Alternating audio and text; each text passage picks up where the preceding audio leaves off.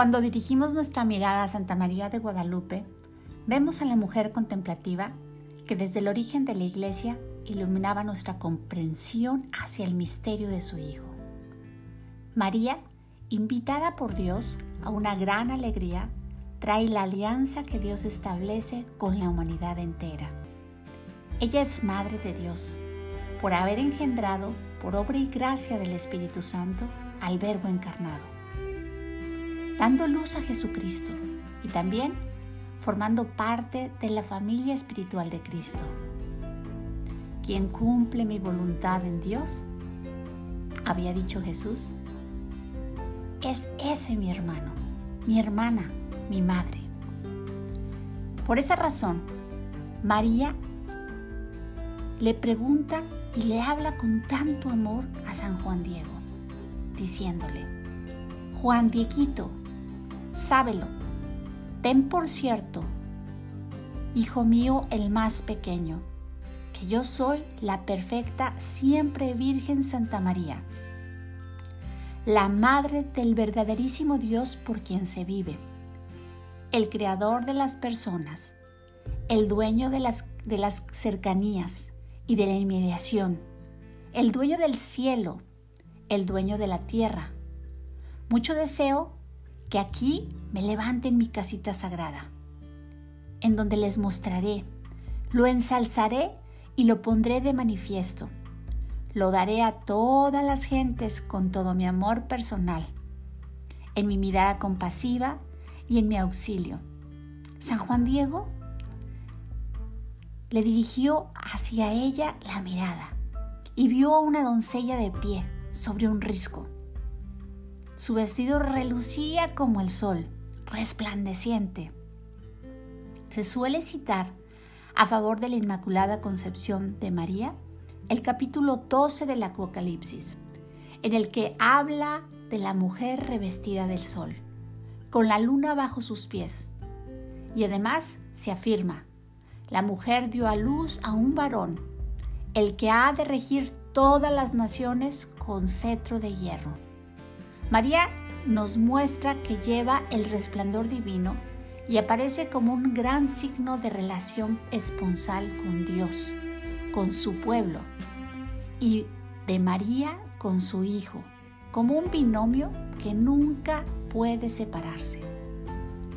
María, con la gracia de su Hijo y el esplendor del Espíritu, nos invita a reconocer que la mujer revestida de sol representa la santidad de la Iglesia, que se realiza plenamente en la Santísima Virgen María en virtud de una gracia singular. María nos enseña a tener confianza en la perseverancia y la oración, con una misión especial en cada uno de nuestros corazones y con el mismo espíritu, como lo hizo con los apóstoles en el origen de la iglesia. Ella se destaca como la única persona que se le recuerda con su propio nombre, además de los apóstoles. Representa un rostro de la iglesia diferente, y completamente complementario con respecto al ministerial o al jerárquico. Por eso, ahora es muy importante imitar a los apóstoles, como, como en aquellos tiempos donde necesitábamos de la ayuda y la compañía maternal de la Santísima Virgen y del Espíritu Santo para el rezo del Santo Rosario en familia donde podemos invocar la presencia de ellos para que se hagan presente en nuestras oraciones en relación directa con cada una de nuestras necesidades en nuestras familias. Nuestra iglesia doméstica es fuerte. Hagamos de nuestros hogares un cenáculo de amor. ¿Y quién mejor que María para impulsarnos a todos los creyentes a perseverar en la oración? ¿Quién promueve mejor que ella la concordia y el amor? Así que digamos con confianza, bendita tú entre las mujeres. Reconozcamos la misión pastoral que Jesús ha dejado a su iglesia en nuestros hogares en estos tiempos. Y alegrémonos, porque la presencia del Espíritu Santo, la presencia de Santa María de Guadalupe en nuestras comunidades es un regalo del Redentor, ya que ella, debido a su maternidad divina, fue la puerta del ingreso del Salvador en el mundo entero.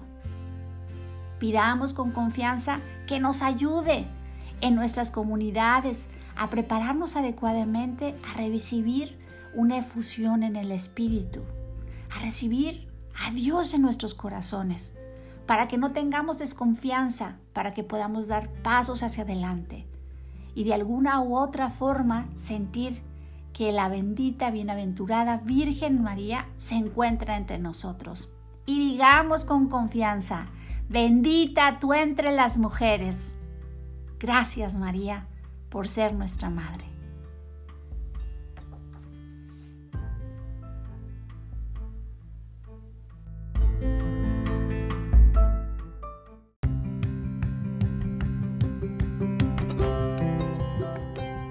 Yo hoy quiero recordarles a todos que María Santísima no es simplemente una mujer que tenemos que ver distante, yo quiero invitarlos a todos y cada uno de ustedes a que empiecen a observar a María como realmente la mujer que ha sido real y verdadera y que está presente en todos los momentos que la necesitamos.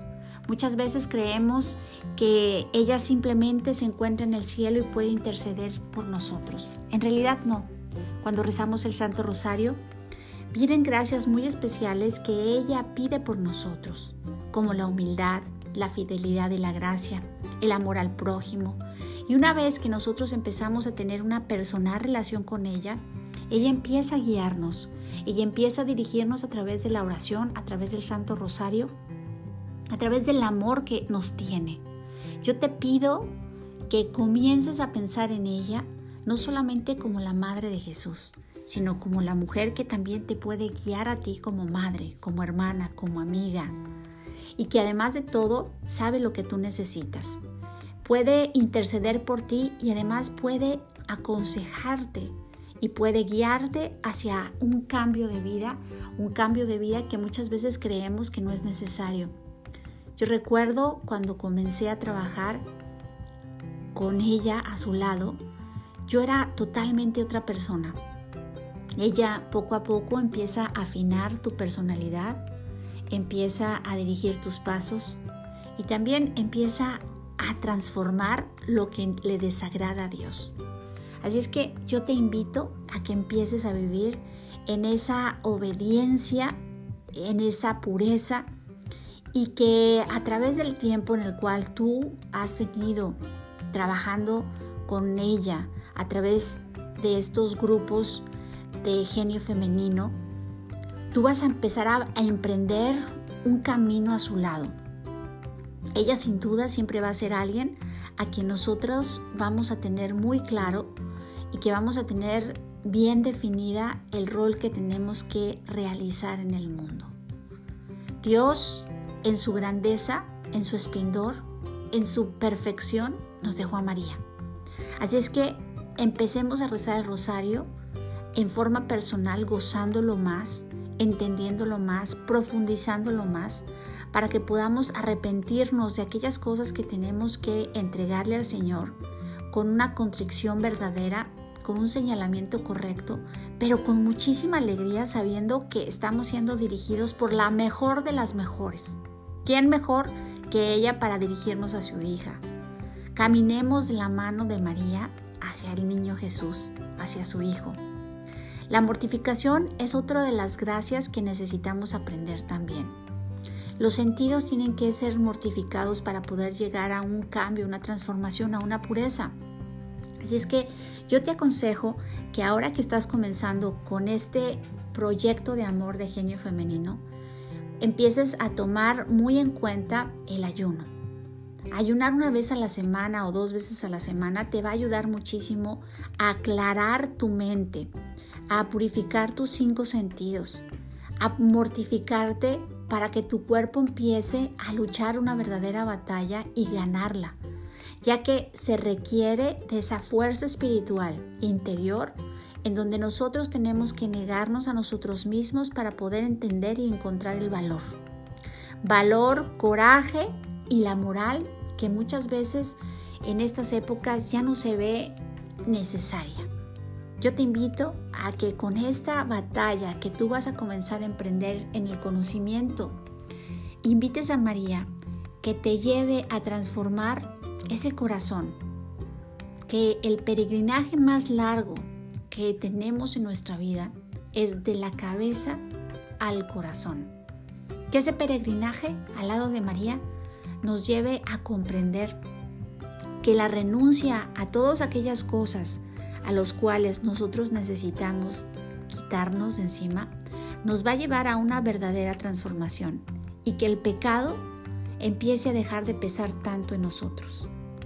Yo en realidad te quiero invitar a que perseveres en, en el bien, en el deseo del cambio de tu alma, que ese, esa renuncia, esa paciencia que vas a tener que tener, ese coraje que vas a tener que emprender, sea un caminar para poder encontrarte con esa alianza, esa esperanza, ese deseo de tener más fe, para poder volver a renacer en ti misma, poder volver a encontrar ese amor de Dios en esa docilidad que Dios te va a poner en tu corazón ese emprendimiento en el Espíritu Santo que Él desea que tú tengas.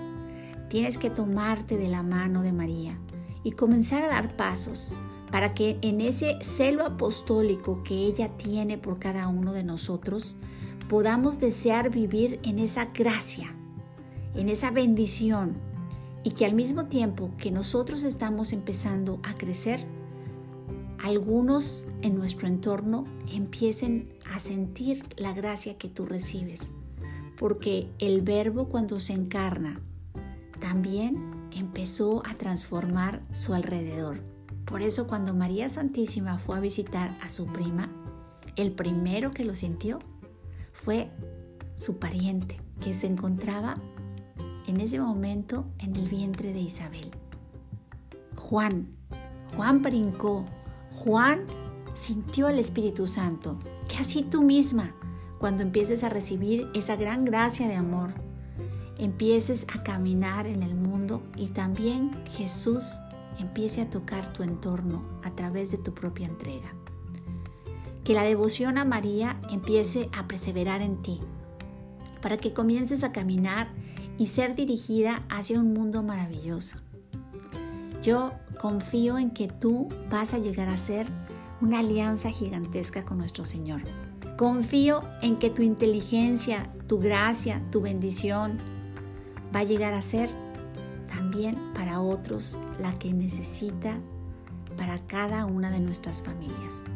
Aprovechemos y alegrémonos con ese arrepentimiento, esa conversión, esa purificación para que a partir del día de hoy nosotros podamos empezar a establecer en estos grupos, en esta gran bendición de amigas, en estas fraternidades, un abrazo verdadero para podernos apoyar una con la otra.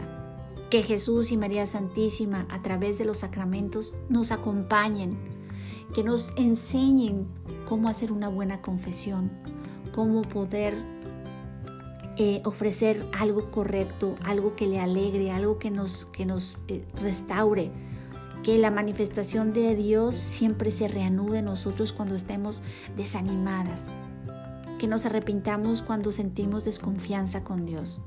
Y que el deseo de la santidad en cada uno de nuestros corazones sea un espejo de alegría y de esperanza. Yo, el día de hoy, te doy las gracias por ser parte de Genio Femenino y gracias por haber terminado tu primer bloque de enseñanzas, tu primer proceso en el cual sé que tú vas a necesitar mucho más que simplemente un podcast. Sé que Dios va a empezar a obrar con toda la fuerza del Espíritu Santo, que Él realmente sabe lo que tú necesitas. Gracias, gracias, gracias por ser la primer mujer en el entorno, quizás donde tú vives, en el lugar donde tú estás, que empieza a tomar estas clases. Pero que no sea la última, que muchas otras vengan a tomar lo que tú ya tomaste y que el genio de la mujer, de la genialidad de la Santísima Virgen María, siga creciendo en ti, que San Juan Pablo siga iluminando nuestros caminos, que el amor a la Eucaristía, el amor a los sacramentos, el amor a nuestro prójimo y el deseo a la santidad acrecente en cada momento en nuestros corazones. Te envío un abrazo muy grande y me despido de ti en este día. Gracias por ser parte de Genio Femenino y gracias por ser la amorosa hija de Dios para la cual fuiste creada. Se despide de ti, tu hermana en Cristo, Sair del Toro.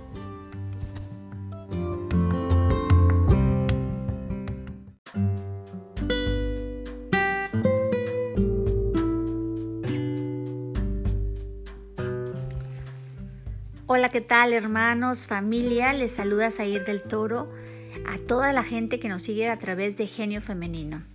En especial, hoy queremos saludar a todos los papás que a lo mejor, eh, y digo papás y mamás al mismo tiempo, que han adoptado a lo mejor a un bebé, a una bebé, eh, y que de alguna forma dan su propia vida y se donan en sí para poder ayudar a una vida que muchas veces pues no tiene a nadie. Les mandamos un saludo enorme a estas parejas maravillosas, a todas estas madres solteras que a veces, sin importar lo que sucede, ellas dicen sí a la vida y se lanzan a defender este, una familia solas, sin ayuda alguna y muchas veces en contra de las mismas familias.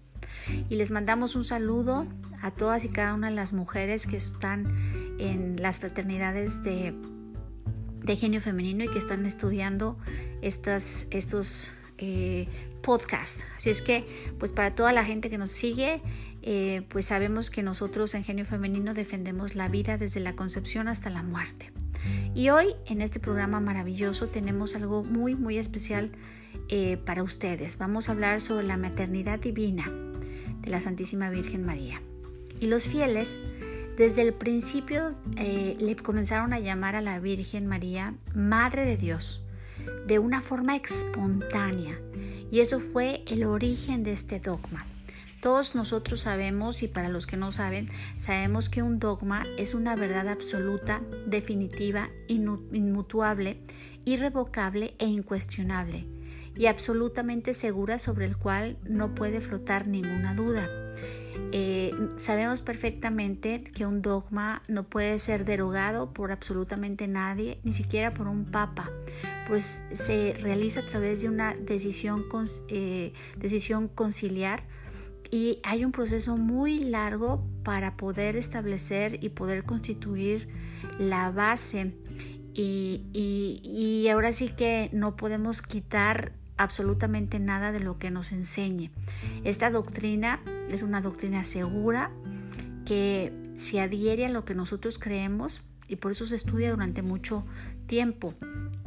Es siempre basado en las escrituras y también en la tradición de la iglesia. Es muy importante que entendamos que esto no lo elige nada más así porque sí. El magisterio de la iglesia lo estudia a veces durante siglos para poder eh, ver qué es lo que nos está regalando el Espíritu Santo a través de alguna manifestación, algún algo que nos quiere contribuir. Entonces es importante aclarar esto. También eh, por añadir, ah, por así decirlo, eh, vemos que hay diferentes formas de poder observar el dogma. El dogma puede ser explícitamente bien explicado de una forma muy clara cuando lo vemos en una lectura em, en la Sagrada Escritura y lo vemos claramente. Una forma implícita que nos lleva de alguna forma y nos lleva hacia la gracia y nos explica implícitamente lo que nos quiere dar a entender el dogma. Y en, las, en las formas virtuales es en base a otros puntos que a veces no son tan claros, pero que, la Santa Madre Iglesia nos esclarece para que un dogma nos quede bien, bien claro. Y la verdad de la doctrina nos causa pues mucha eh, luz, nos da luz y mucha definición eh, sobre quiénes somos eh, a través de nuestra Santa Madre Iglesia, cómo nos la revela y cómo nos la plasma para que nosotros como católicos tengamos bien definidos quiénes somos, ¿verdad? Entonces ya definimos nuevamente, porque ya lo hemos hecho en otros podcasts, qué es dogma.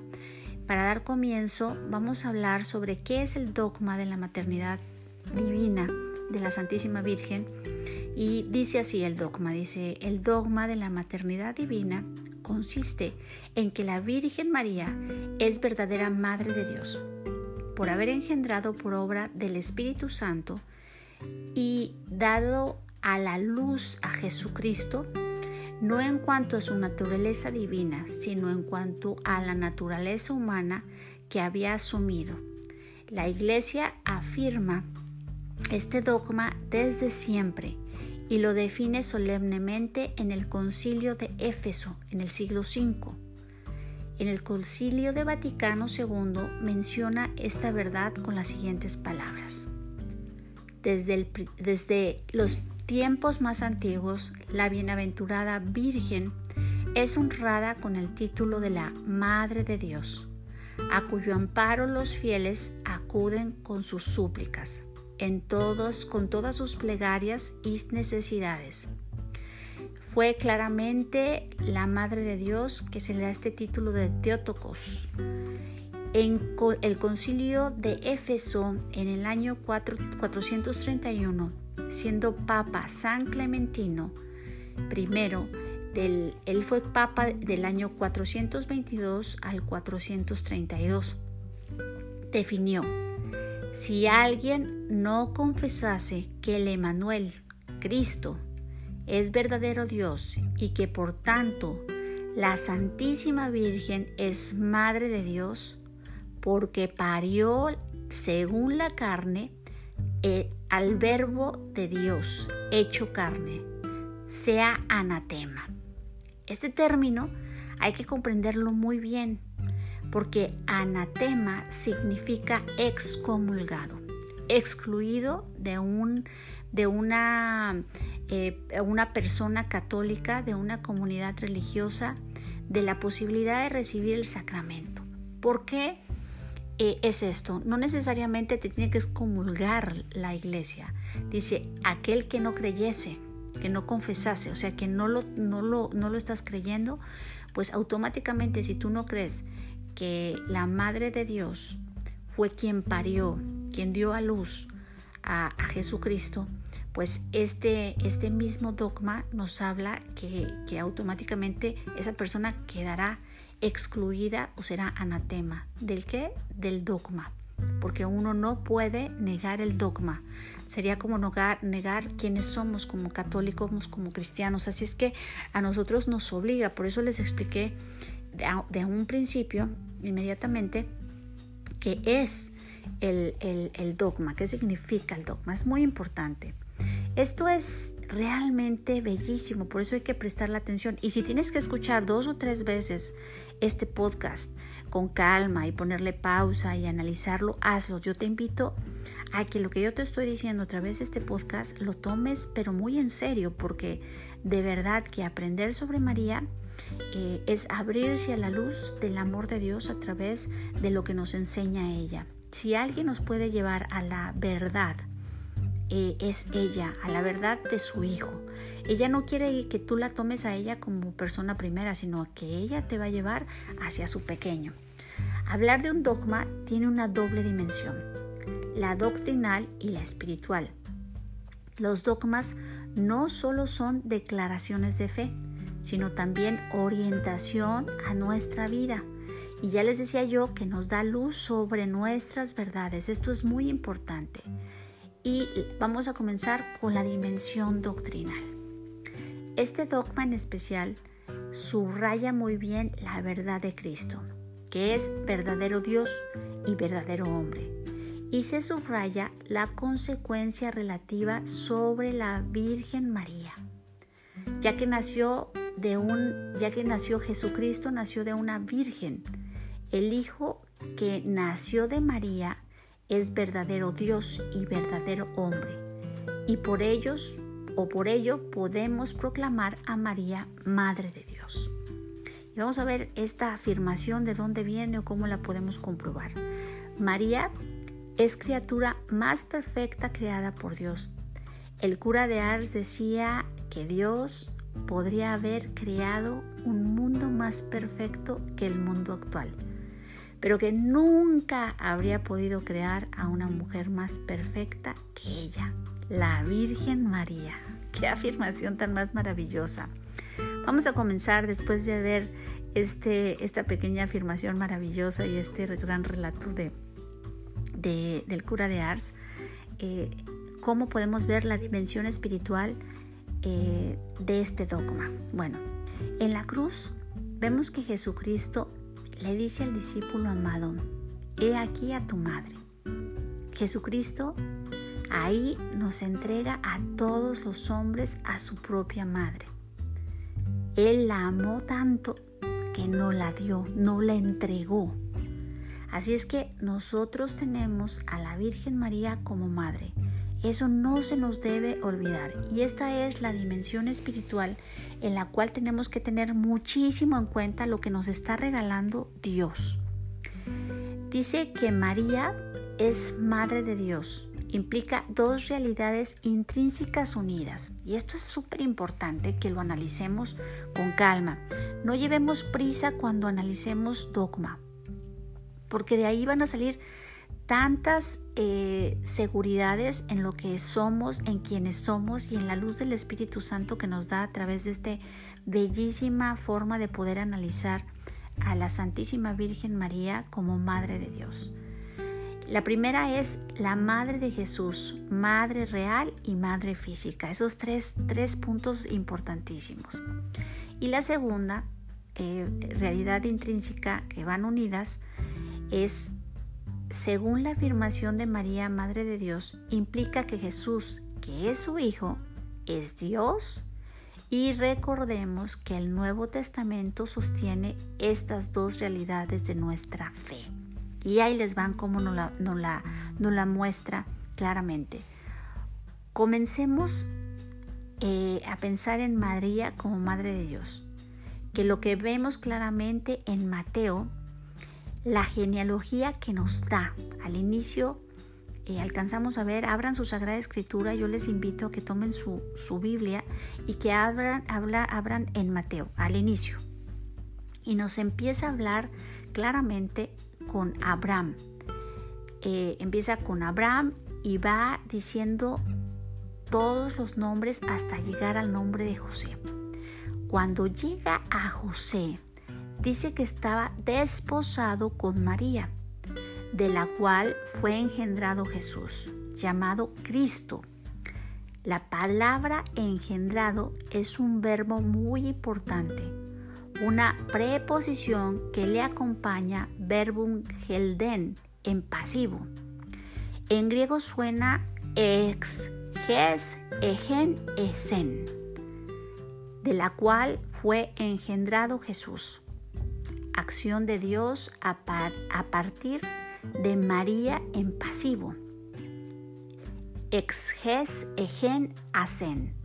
Y es a María a quien se refiere a partir de la cual fue engendrado Jesús. De la maternidad de María no hay ninguna duda.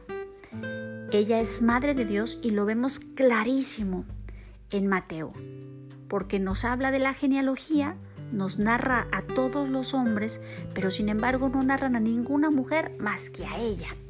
Así es que nos queda clarísimo que ella a nivel bíblico está muy bien eh, iluminado y explícitamente el dogma. Mateo nos une dos ideas. María como Madre de Dios y dice a José de forma llamativa. Fíjense bien en esto, esto está muy interesante y el, texto bíblico en la forma llamativa que le expresa sobre María está en Mateo 1:21. Lo engendrado en ella es del Espíritu Santo. Dará a luz a un hijo a quien pondrán por nombre Jesús, porque él salvará a su pueblo de sus pecados. híjole, esto está hermoso. Cuando se habla de su pueblo, así de esta forma tan, tan explícita, solamente en el Antiguo Testamento se hacía referencia a Dios, a Dios Padre o a Yahvé, que siempre hablábamos de estos términos o se habla en estos términos en el Antiguo Testamento, como les repito, hacia quien salva a su pueblo, o sea, al pueblo elegido. Entonces, de forma muy llamativa, nos muestra la misma visión y nos muestra que ese mismo Dios es el, el niño Jesús que es engendrado en ella, en el Espíritu. El Espíritu Santo lo engendra en ella. Entonces, está muy explícitamente mostrándonos que, ella es la Madre de Dios. De forma implícita vemos también que en la escritura en Mateo 1,2 eh, también nos muestra la divinidad de Jesús, pues solo Dios salva a su pueblo. Eso es propio solo de Dios como se los mencionaba. Recordemos, en los dogmas podemos encontrar las verdades reveladas de forma explícita e implícita, como en estos dos casos que acabamos de analizar. Esto es precioso lo que acabamos de observar porque nos lo muestra claramente eh, el Evangelio en qué partes se refiere hacia el dogma de la maternidad divina. Otra realidad de la parte que tenemos que analizar es la maternidad real. Y esto lo vamos a encontrar en Lucas. Así es que si tomas tu Biblia y te vas a San Lucas, vas a empezar a poder tomar esto claramente a la luz del Evangelio. Dice así, dice, en Lucas en el, el ángel Gabriel le anuncia a María y le habla sobre dar a luz a un hijo diciéndole, les voy a dar la cita bíblica, Lucas 1.31. Vas a concebir en tu seno y vas a dar a luz a un hijo. Esto nos habla claramente que ella será madre real, físicamente real. También vemos claramente el aspecto implícito y explícito del dogma en este caso, cuando María le pregunta al ángel, ¿cómo será esto? El ángel Gabriel le responde, el Espíritu Santo vendrá sobre ti y el poder del Altísimo te cubrirá con su sombra. Y por ello, el que va a nacer de ti será santo y lo llamarán Hijo de Dios. Lucas 1.32. Y se ve claramente su humanidad y su divinidad en esta parte de, la lectura bíblica que acabamos de hacer. Es sumamente claro cómo vemos explícitamente e implícitamente la maternidad divina de la Santísima Virgen María. Y demos gracias a Dios porque estamos viendo a la luz del Evangelio porque el dogma de, la maternidad divina es tan fácil de encontrar. Solamente tenemos que tomarnos nuestro tiempo para entender lo que la Santa Madre Iglesia nos viene enseñando desde siempre. Lucas 1, 41, 44. Bendita tú entre las mujeres y bendito el fruto de tu seno ¿Cómo es que viene a mí a visitarme la Madre del Señor? Porque apenas llegó a mis oídos la voz de tu saludo, saltó de gozo el niño en mi seno. Ese es el relato que Isabel le afirma en aquel momento cuando la Madre del Señor la visita. Y ella, fíjense bien, ella le afirma, la Madre de mi Señor. En aquel momento no existía el Nuevo Testamento. Y cuando hablamos de mi Señor, él se está ella se está refiriendo a Dios, a Yahvé, porque ese era su Señor. Para ello, Dios, ella lo tenía muy bien definido. O sea, tenemos que entender el, el momento histórico en el que ella estaba viviendo. Y ese saludo, cuando ella entra en este gozo, es que el niño, el niño que ella tenía en su vientre brinca de alegría porque el Espíritu Santo también lo invade de ese mismo reconocimiento que ya había llegado.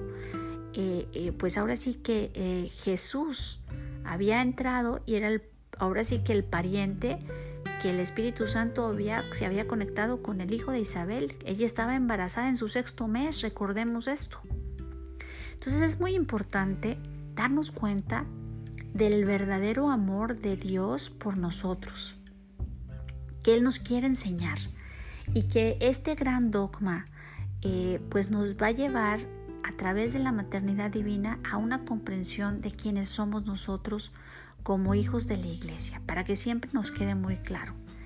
Y hay eh, una unidad entre, eh, pues ahora sí que la Basílica de Santa María la Mayor que se encuentra en Roma es una de las mayores y más bellas iglesias que se encuentran en Roma. Y esta Basílica de Santa María la Mayor es, está muy unida a este dogma de la maternidad divina. Por eso es que hago referencia a ello en este, en este podcast. Y es ahí donde se encuentra la reliquia de la cuna del niño Jesús. Es una pequeño, pequeños trozos de la cuna del niño Jesús. ¿Cómo es que saben que esta era la cuna del niño Jesús? Bueno, primero que nada, fueron encontrado el lugar donde nace el niño Jesús y había dos cunitas una se queda en Jerusalén, eh, que se, este, se, encuentra actualmente resguardada, y la otra se, la llevaron a Roma. Entonces, una de estas cunas fue donde nació ahora sí que el niño Jesús y la tenían, la, tienen en esta gran basílica de Santa María la Mayor. Un hombre llamado Juan Patricio y su esposa deseaban tener un hijo y ellos no podían concebir a un heredero pero em, ellos estaban realmente enamorados de la Santísima Virgen María y eran súper devotos a ellos. Sin embargo, ellos querían, pues ahora sí que heredar sus bienes. Pues como ellos no podían hacerlo, eran realmente muy cercanos a la Virgen y no tenían heredero, pues le ofrecieron su dinero a la Santísima Virgen María, a la Madre de Dios. Esto sucedió en, alrededor del, año 352. Alrededor de esa época, ellos pues al ofrecerle a la Santísima Virgen María, pues ella ni tímida ni perezosa, los hizo soñar con algo muy especial. Les hizo soñar que ellos iban a construir una, una iglesia, un templo en honor a ella y les dijo que al día siguiente ellos encontrarían el lugar donde ellos construirían el templo. En el sueño, ambos tuvieron este sueño, la pareja, los esposos. Y al día siguiente eh, fueron y encontraron una de las siete colinas que se encuentra en Roma, solamente una estaba nevada. Ese fue el signo que la Santísima Virgen María les dio para saber que ellos iban a construir en esta colina la, la basílica. Pues, ¿cuál fue también la sorpresa? Que al ir ahí se encontraron también con el Papa eh, Liberio en ese momento y que él también había tenido el mismo sueño y que el Papa había ido a la misma colina al mismo tiempo que ellos y que pues inmediatamente él se dio cuenta que ellos estaban coincidiendo con el mismo sueño que ellos y ellos iban a ser los que iban a aportar económicamente el dinero para lograr construir este, esta magnífica eh, basílica, porque aparte es bellicísima. El techo de la basílica está cubierto de oro, oro que trajeron de las Américas y que fue donado por Isabela Católica, la española, eh, esta gran mujer eh, que donó el oro para poner la parte superior del techo y bueno pues hacer de esta de, este, de esta basílica pues una obra de arte maravillosa que hasta el día de hoy se encuentra en una en una pues en un estado magnífico donde tú puedes apreciar el amor. Y mucha gente dirá y por qué ponerle tanto a los templos es que el lugar más sagrado el lugar más hermoso obviamente debe estar, eh, debe estar nuestro Señor ahí. Eh, es algo muy lindo eh, poder entrar a una fortificación de este nivel, esta, una basílica, donde acuérdense que no se construye en un solo día, en un solo año, pasan siglos para, para revestir un lugar así. Así es que es como construir una casa poco a poco y bueno, pues con los siglos pues queda cada vez más bella. Mucha gente dirá, es que estos lugares son hermosísimos, sí, pero tardaron muchos, muchos siglos en terminarse. O sea, no es de un día para otro. Así es que para que esto les quede un poco más claro. Pues entonces cuando esto... Eh, pues ahora sí que a la luz de los ojos tanto del Papa como de las personas que iban a donar la cantidad suficiente para levantar esta fortificación, esta, este monumento, pues el Papa decide hacer un peregrinaje de, de la basílica, perdón, desde el Vaticano hasta la colina donde se construirá la basílica.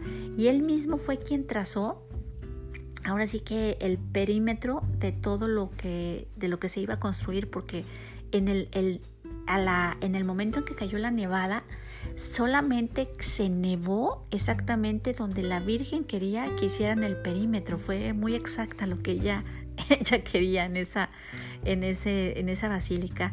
Por eso es que de forma generosa eh, me imagino que la Virgen tuvo que haber intercedido por esta pareja y quiero que sepan que ellos después de haber donado todo lo que tenían, ellos lograron concebir a un hijo este de forma milagrosa y bueno, pues este, esta de esta forma siempre la Virgen o nuestro Señor siempre es espontáneo y maravilloso y nos regala y nos multiplica los bienes cuando tú donas algo, cuando tú das un peso, un cinco y lo multiplicas y se multiplica pues por cosas que a veces uno ni siquiera tiene tiene este conciencia de lo que va a venir a dar en dones, gracias y bendiciones. Así es que pues yo quiero darte las gracias por habernos acompañado en este podcast sobre eh, la gran gracia del dogma de la maternidad divina.